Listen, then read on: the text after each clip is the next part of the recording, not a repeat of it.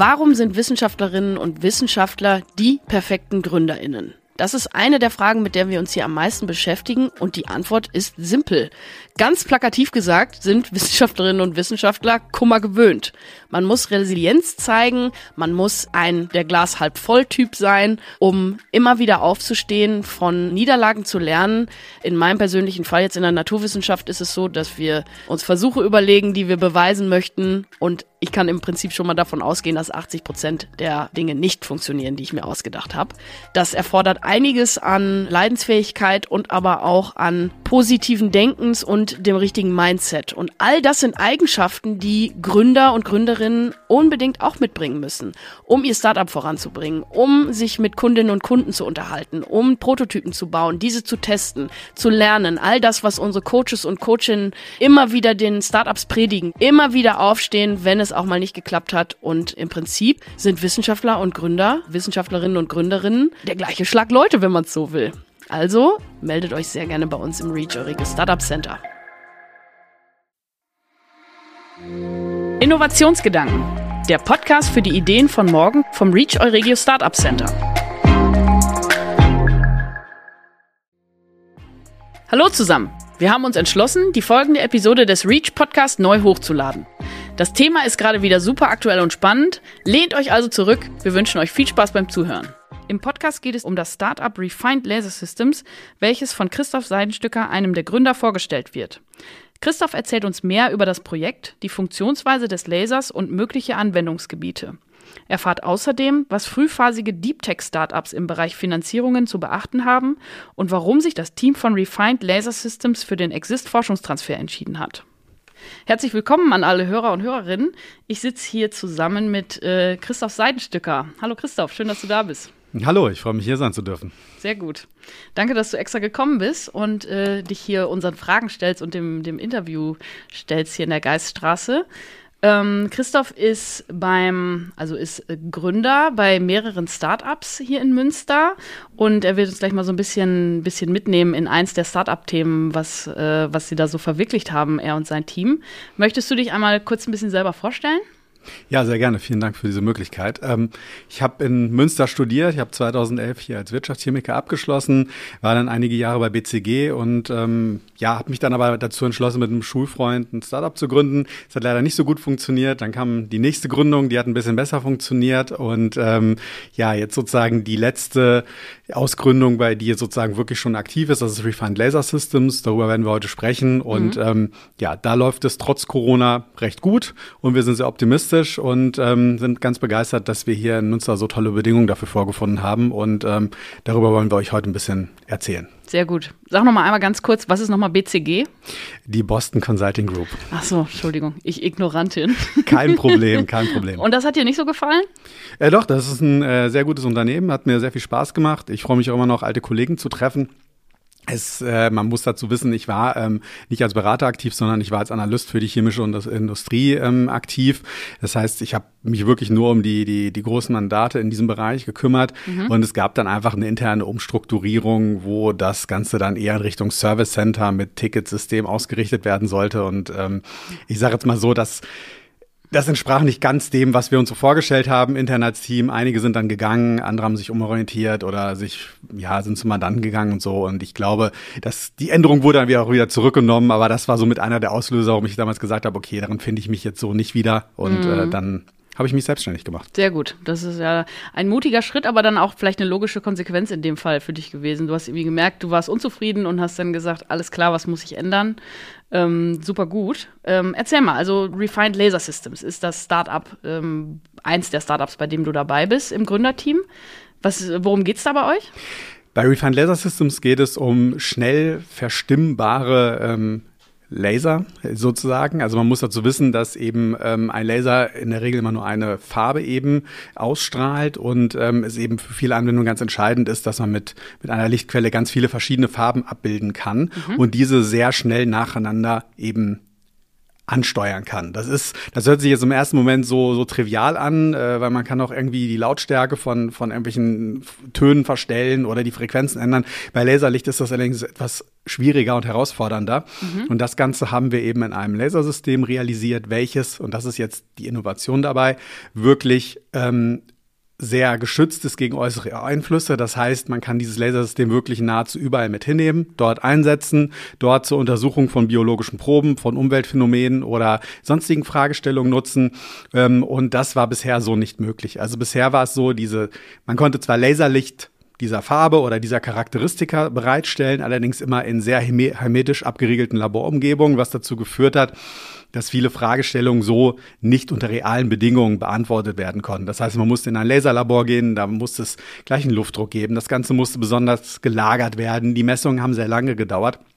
Und mit unserem System ist es jetzt wirklich möglich, zum Beispiel mit einem Klinikcard durch die Klinik zu fahren, am Patienten mit unserem Lasersystem bestimmte Mikroskopietechniken zu ermöglichen, dadurch okay. eine Diagnose zu machen und damit eben ähm, schneller an relevante medizinische Auswertungen zu kommen. Okay, also eine, eine sehr, ja, also eine, eine Sache, die den Leuten wirklich hilft und äh, die Allgemeinheit tatsächlich was davon hat.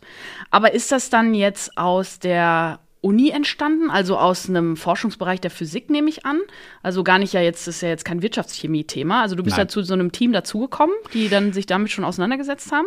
Genau, also ich habe, ähm, weil ich mich zwischendurch mit einer meiner Firmen komplett überschlagen habe mhm. und ähm, auch kurz vor der Insolvenz stand, ja, gehört auch dazu, genau. in der Tat, ähm, äh, musste ich sozusagen, habe ich mich nach anderen Projekten umgeschaut. Ich habe einfach geschaut, wo kann ich jetzt mein Wissen mal sinnvoll anbringen, mhm. ähm, weil in die Konzernwelt wollte ich nicht so gerne zurück. Da hätte ich mich, glaube ich, nicht so wirklich drin heimisch gefühlt. Und dann bin ich über meinen alten Lehrstuhl, ähm, das Institut für betriebswirtschaftliches Management im Fachbereich Chemie und ähm, Pharmazie, eben sozusagen auf Refined Laser Systems aufmerksam geworden. Die haben eben das Projekt über Newsletter beworben und Refined Laser Systems wollte, gab es in der Form damals noch nicht. Es gab nur eben die Idee, die ist aus einer Doktorarbeit hervorgegangen. Und das Ganze sollte mit dem Exist Forschungstransfer sozusagen in ein Startup entwickelt werden. Und bei diesen Exist Forschungstransfer Projekten ist es eben so, dass die ähm, ein ein Team mit unterschiedlichen Kompetenzen erfordern. Das heißt, es gibt in der Regel drei Naturwissenschaftler oder mhm. Wissenschaftler oder Informatiker, ähm, Biologen, Pharmazeuten, äh, was auch immer. Und eben eine Person, ähm, das ist sozusagen ein Formerfordernis dieses Antrags mit eben BWL-Kenntnissen und da passte ich als Wirtschaftschemiker ganz gut rein. Und dann habe ich damals schon mit meinen Teamkollegen den Antrag gemeinsam gestellt. Wir haben das Ganze in Berlin beim Projektträger gepitcht und dann eben auch die Förderung erhalten. Ja, sehr gut. Über die Förderung sprechen wir gleich nochmal. Den Exist-Forschungstransfer äh, haben wir ja auch noch in einer anderen Podcast-Folge erklärt. Äh, Christine Menke und, und ich zusammen, die ist ja Startup-Coach bei uns und äh, wo es dann so ein bisschen um die Formalitäten geht. Aber genau, wie du sagst, das ist ja so eins der, ja, der Merkmale des, des Forschungstransfers, dass man komplementäre Teams hat und so seid ihr dann zusammengekommen. Aber erzähl noch mal ein bisschen die Doktorarbeit. Das war dann von, von einem deiner Teamkollegen. Also der, die haben sich dann zunächst jetzt wahrscheinlich auf Forschungsseite damit beschäftigt. Hatten die denn sofort eine Produktidee auch äh, im Kopf, dass sie gedacht haben, alles klar, das können wir mal in die Anwendung bringen? Oder kam das erst dann? Ja, also man, man muss dazu sagen, äh, wir kommen aus einer Arbeitsgruppe am Institut für angewandte Physik hier in Münster, mhm. die sehr anwendungsbezogene Forschung betreibt. Also okay. das sind, ähm, das ist sozusagen, natürlich gibt es auch immer mal wieder theoretische Fragestellungen, nur die, die, die Sachverhalte, die untersucht werden, haben schon häufig einen technischen Anwendungsbezug. Also das heißt letztendlich, es geht darum, die technischen Spezifikationen bestehender Lichtquellen, sage ich mal, im Rahmen der Möglichkeiten irgendwie zu verbessern oder eben die, die Bandbreiten, die Frequenzen, die dargestellt werden können, die Wellenlängen eben ähm, sozusagen zu erweitern, um einfach mehr technische Möglichkeiten realisieren zu können, die dann eben in der Anwendung relevant sind. Und ähm, letztendlich war es halt so, dass auf einer Konferenz jemand an ein Poster herangetreten ist und gesagt hat, okay, das hört sich interessant an, könnt ihr das nicht in einem Laser umsetzen? Mhm. Und es ist sozusagen schon ein, ein Forschungstransferprojekt auf NRW Ebene äh, im Vorfeld gelaufen, bevor eben dann noch der Exist-Forschungstransfer ähm, dazu kam. Und äh, dabei ist eben auch noch eine andere Technik entwickelt worden, die wir jetzt auch zuerst in den Markt gebracht haben, weil es immer darum geht, Licht Impulse oder Laserimpulse zu modellieren, sowohl in der Art der Pulse als eben auch in der Frequenz der Pulse oder in der Wellenlänge der Pulse. Ähm, und ähm, dafür gibt es einfach ganz viele technische Anwendungen, für die das halt relevant ist, weil ähm, bei industriellen Anwendungen, bei immer bei biomedizinischen Anwendungen für, als Lichtquellen für Mikroskope und so weiter, ist es sehr relevant, genau das Licht in dem Moment zur Verfügung zu stellen, was man gerade benötigt. Okay. Ja, das wäre jetzt auch meine nächste Frage gewesen, so in die Richtung gehend. Wer nutzt eure Technologie, beziehungsweise wer kann von dieser Innovation pro profitieren? Du sagtest gerade, äh, in Krankenhäusern könnte das genutzt werden. Genau, das ist, das, das ist, das ist letztendlich ein Anwendungsgebiet. Also ähm, es geht letztendlich mit unserem Laserlicht kann man das hat eben eine bestimmte Bandbreite, die relevant ist für bestimmte technische oder eben biomedizinische oder Forschungsanwendungen. Und eben eine, eine Anwendung ist zum Beispiel wirklich äh, die Diagnostik ähm, mhm. mit einer bestimmten Mikroskopiemethode. Es gibt ja ganz viele verschiedene Mikroskopiemethoden, die unterschiedliche Lichtquellen nutzen, die unterschiedliche Verfahren nutzen. Und eben unsere Methodik ist zum Beispiel dazu geeignet, ähm, eine Hautdiagnostik durchzuführen. Das heißt, es gibt aktuell Forscher, die eben ähm, unsere Methode dazu nutzen, um eben beispielsweise die Wirkstoffverteilung einer Hautcreme in der Haut live zu monitoren und genau genau zu beobachten, wann kommt der Wirkstoff der Creme wo an, was bewirkt er dort, wie ist die äh, Konzentrationsverteilung und dergleichen. Und wir machen eben chemisch-selektive Mikroskopie, also es ist äh, kohärentes Raman-Imaging. So, und dadurch kann man eben ähm, letztendlich chemische Umgebungen sichtbar machen und ähm, sozusagen anhand dieser chemischen Umgebung und auch dem zeitlichen Verlauf der, der chemischen Umgebung eben zeigen, wo bestimmte Konzentrationen eines Wirkstoffs in der Haut vorhanden sind. Okay, das ist ja interessant. Wir haben ja bei uns auch ein Startup, die sich mit äh, Naturkosmetik beschäftigen. Ist, die haben sich auch schon mal in einer Podcast-Folge vorgestellt. Vielleicht müssen wir da mal ein Intro machen, dann könntet ihr deren äh, Naturkosmetik mal testen. Ähm, das wäre in der Tat möglich, ja. Das ist ja super. Und ähm, Diagnostik sagtest du, also auch wahrscheinlich dann für so Krebstherapie oder so?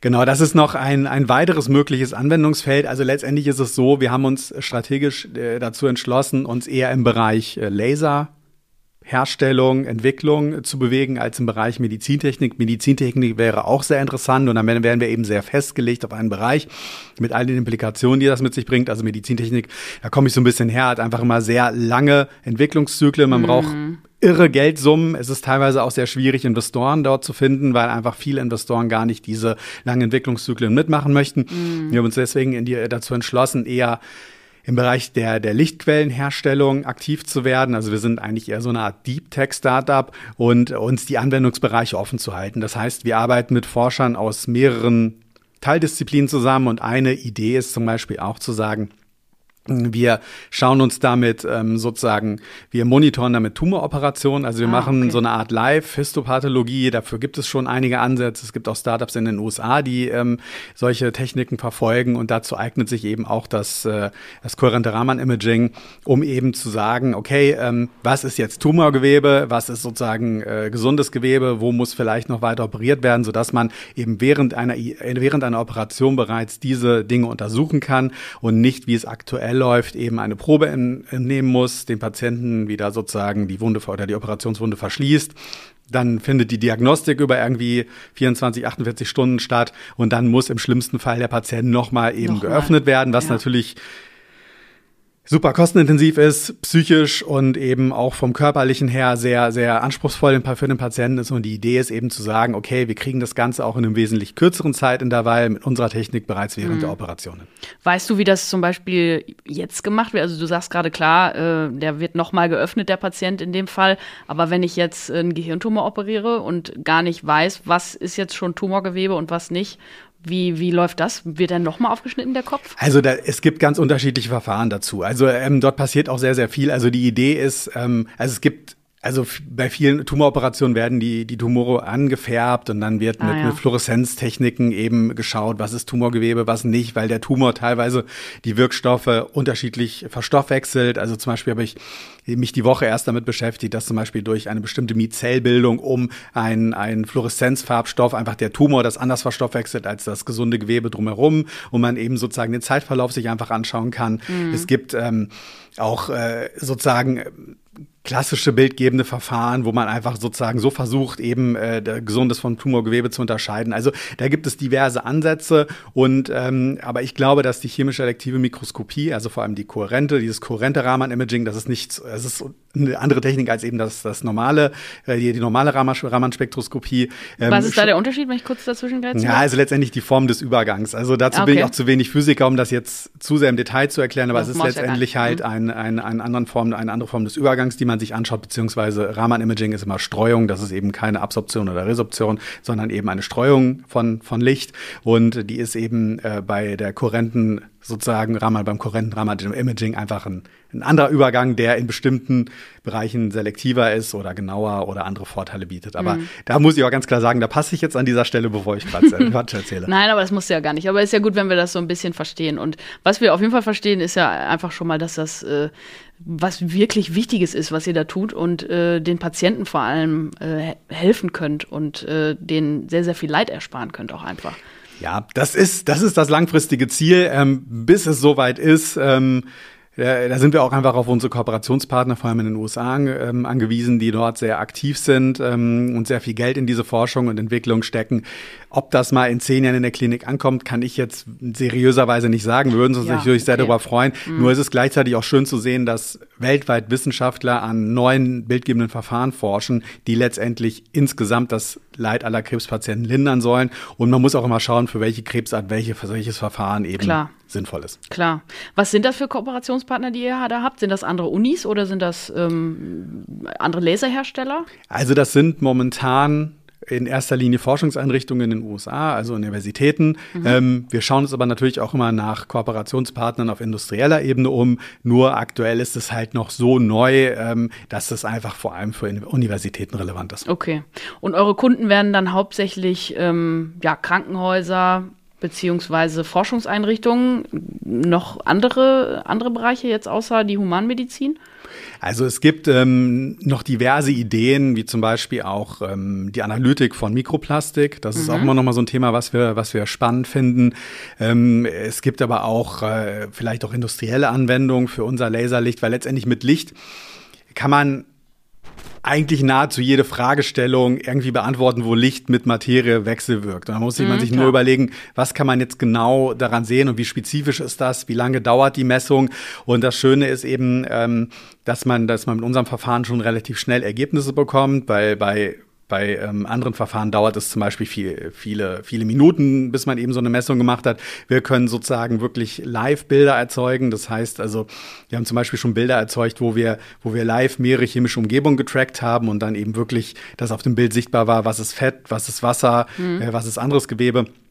Aber es gibt eben auch Anwendungen im Bereich ähm, der Industrie, wo eben zum Beispiel Abstände sehr genau gemessen werden müssen. Das ist zum Beispiel ähm, in vielen industriellen Verfahren relevant. Und ähm, von daher, wir schauen uns mal momentan mehrere Stoßrichtungen an. Ähm, aktuell sind es vor allem eben Wissenschaftseinrichtungen und zukünftig sind es dann vielleicht auch ja, mhm. größere Industrieunternehmen oder ähm, ähm Hersteller von Labor, Analytik und dergleichen. Okay. Ich stelle jetzt noch eine Frage zu, zu der Diagnostik im Krankenhaus, weil mich das sehr interessiert. Wie sieht das denn aus, das Ding? Also ist das dann so ein riesen Laser und der Patient muss sich da drunter legen oder ist es was Kleines, was ich dem da an den Arm halte oder auf die, auf die betroffene Stelle oder so? Das ist, das ist eine sehr gute Frage. Wirklich, muss ich sagen, habe ich jetzt fast vergessen. Also letztendlich ist es eben so, was, um es vielleicht nochmal so ein bisschen greifbarer zu machen, Bisher werden diese, wird dieses Laserlicht, was wir, was wir eben bereitstellen können, wird von, von, von Lasern hergestellt. Die sind, die sind halb so groß wie so eine Tischtennisplatte ähm, und äh, sind eben sehr sensibel gegenüber Erschütterungen, weil da drin wirklich Freistrahloptiken mhm. sind, Spiegel, die eben sozusagen äh, durch ein bestimmtes Verschieben eben das Laserlicht verändern.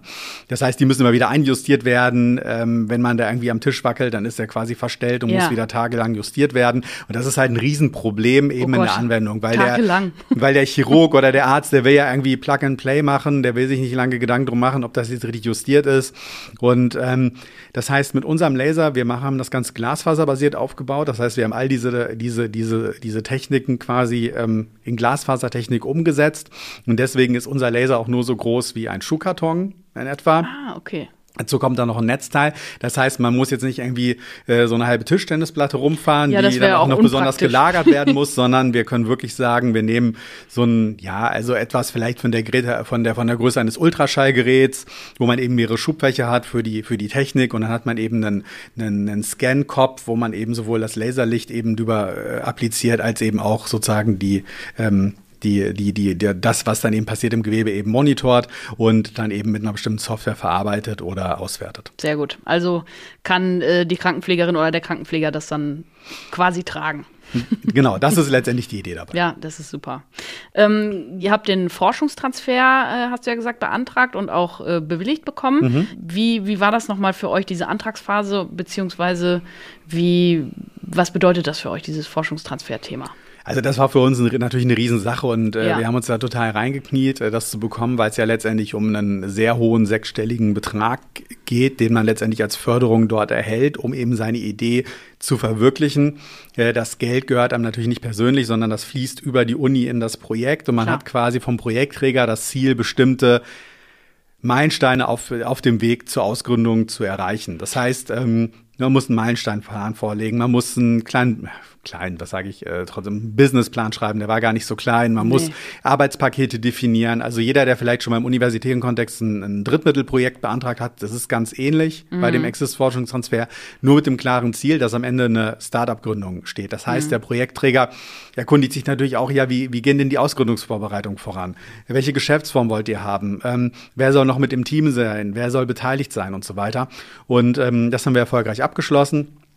Wir haben dann eben auch schon Anfang 2019 äh, die UG gegründet, das Ganze dann eben in eine GmbH umgewandelt und sind sozusagen seit äh, Sommer 2020 auch wirklich, stehen wir auf eigenen Füßen mit einer eigenen GmbH hier in Münster, sind finanziert ähm, und das Ganze wächst und gedeiht. Mm, sehr gut.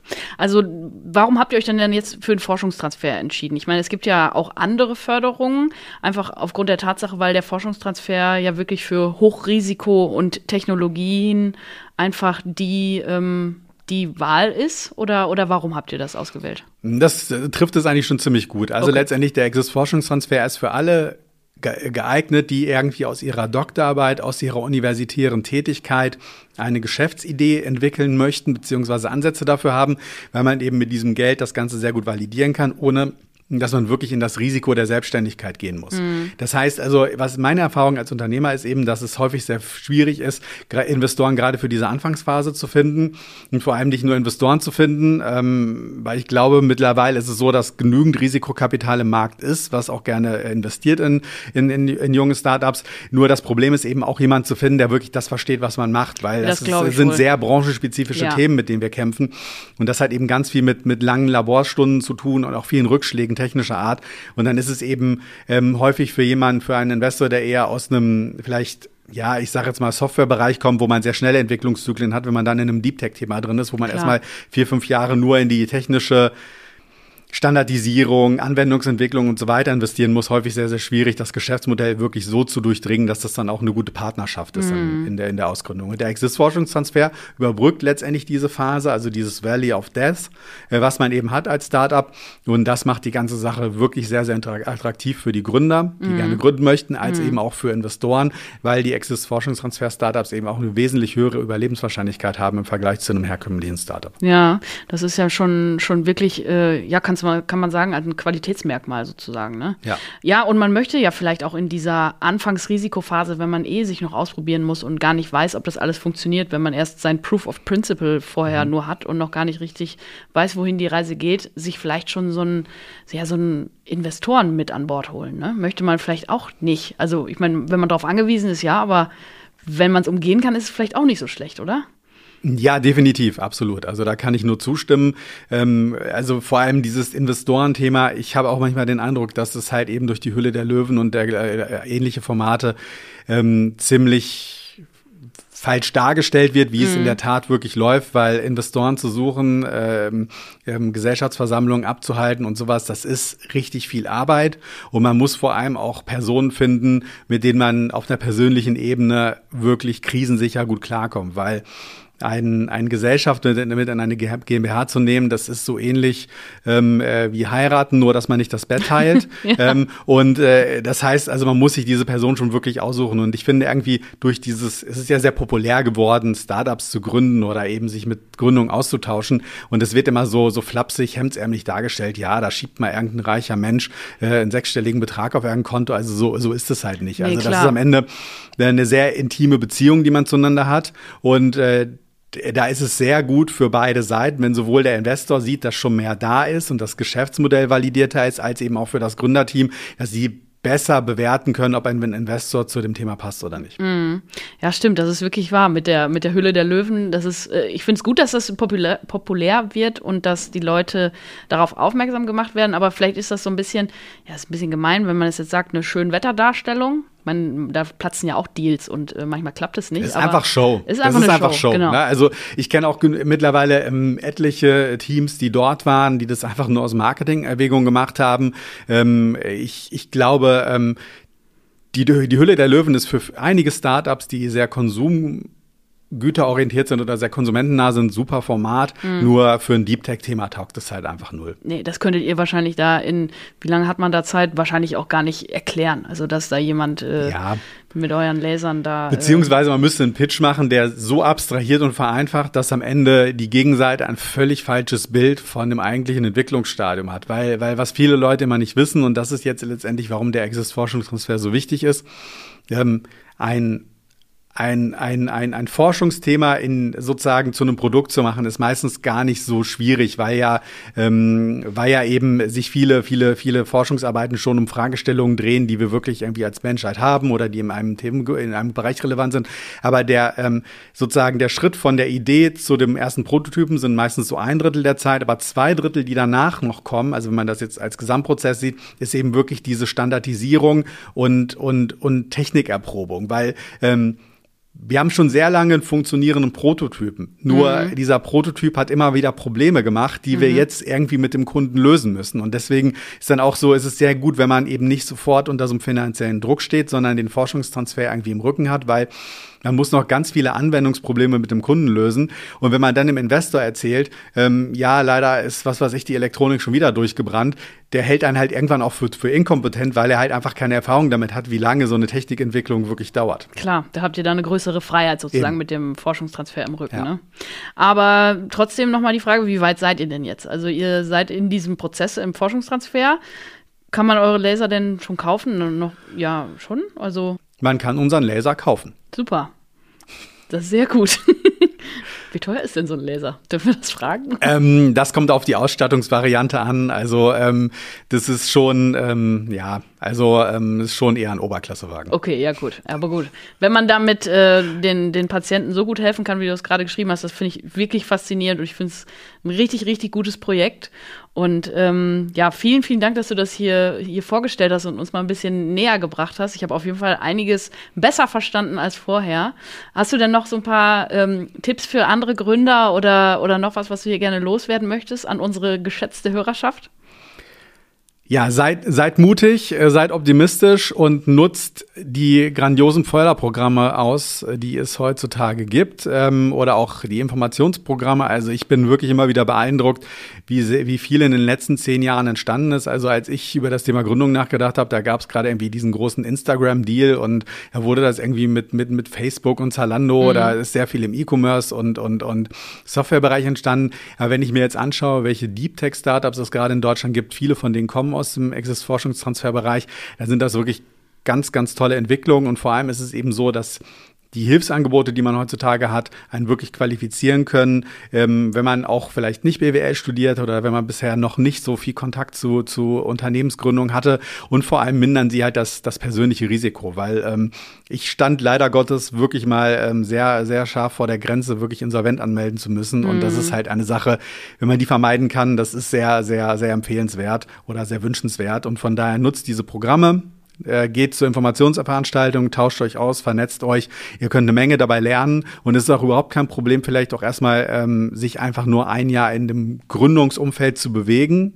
Einfach um, um zu schauen, ist das was für einen, ähm, vielleicht mal ein Praktikum irgendwo zu machen und dann erst auszugründen. Also es muss, es erwartet auch kein Investor, es erwartet kein, kein Projektträger, äh, ähm, dass man irgendwie von vornherein der Mark Zuckerberg ist, der, nee. der irgendwie ähm, schon tausend Websites programmiert hat oder Programme, sondern informiert euch erstmal ein bisschen, sucht Gleichgesinnte, knüpft Kontakte und ähm, wenn ihr da eine gute Idee habt, dann bin ich auch ziemlich sicher, dann werdet ihr daraus auch was, was machen können. Mhm. Mit anderen Worten, meldet euch bei uns beim Reach. Äh, wir helfen euch da gerne weiter auf diesem Wege.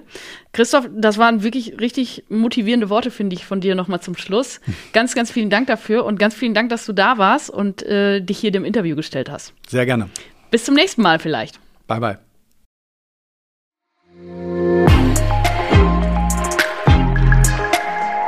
Der Reach Podcast From Science to Startup.